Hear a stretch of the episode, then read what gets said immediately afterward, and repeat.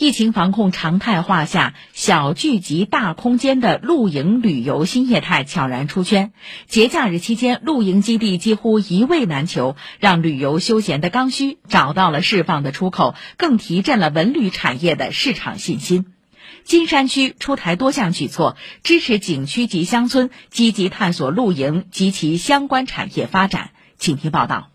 晚上六点，酷热感尚未褪去。位于金山区山阳镇的山阳田园度假村已经热闹起来，在农家土灶旁，游客吃烧烤、喝啤酒，不亦乐乎；孩子则在小喷泉里玩耍消暑。而在一旁的露营大棚，家长带着孩子们着手安营扎寨，尝试寻找一个观看星空的最佳位置。特别是那种敞篷的那种帐篷，就可以看星星，很开心。带着狗，感觉这里面很大，然后还有好多地方要玩。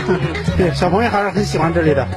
以露营家的业态融合模式整合旅游资源，正成为当下沪上旅游产业探索的新路径。以山阳田园为例，通过一个个小帐篷链接出夜市、篝火晚会、露天电影等项目，激活了文旅市场的消费潜力。上海山阳旅游发展有限公司副经理阮马琴说：“这一新秘籍的效果可谓立竿见影。”今年度假村在原有一百顶普通型露营帐篷的基础上，又新添二十顶轻奢型家庭帐篷，经营收入实现逆势增长。今年呢，我们把露营作为一个季节的一个活动，那么礼拜六的时候下午报到，然后到那个晚上活动，到第二天早上用好早餐，或者是去那个沙滩，或者是去那个金山的渔村。那么我们在其他游玩上面呢，也是加入一些那个其他全域旅游的一些资源的推荐。上海春秋旅行社也看好这一市场。今年相继在金山区的中国农民画村和廊下生态园打造帐篷营地。上海春秋旅行社周边部副总经理孙海滨认为，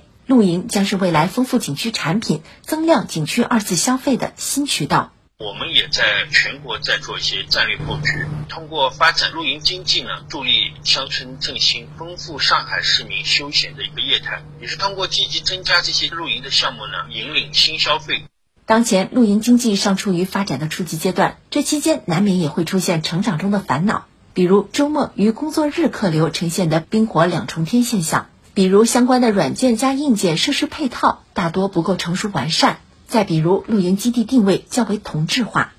据了解，今年金山区文旅局将支持每个 A 级景区和乡村振兴示范村积极探索露营及其相关产业发展，并给予一定资金支持。此外，还将推出小耳鲸的系列特色产品，在曹金郊野公园水库村片区、朱泾镇花开海上等搭建景致露营基地，打造玩有特色、吃有特点、住下舒心的金山露营品牌，吸引更多游客体验上海新农村的田园如画。以上由记者汤立威报道。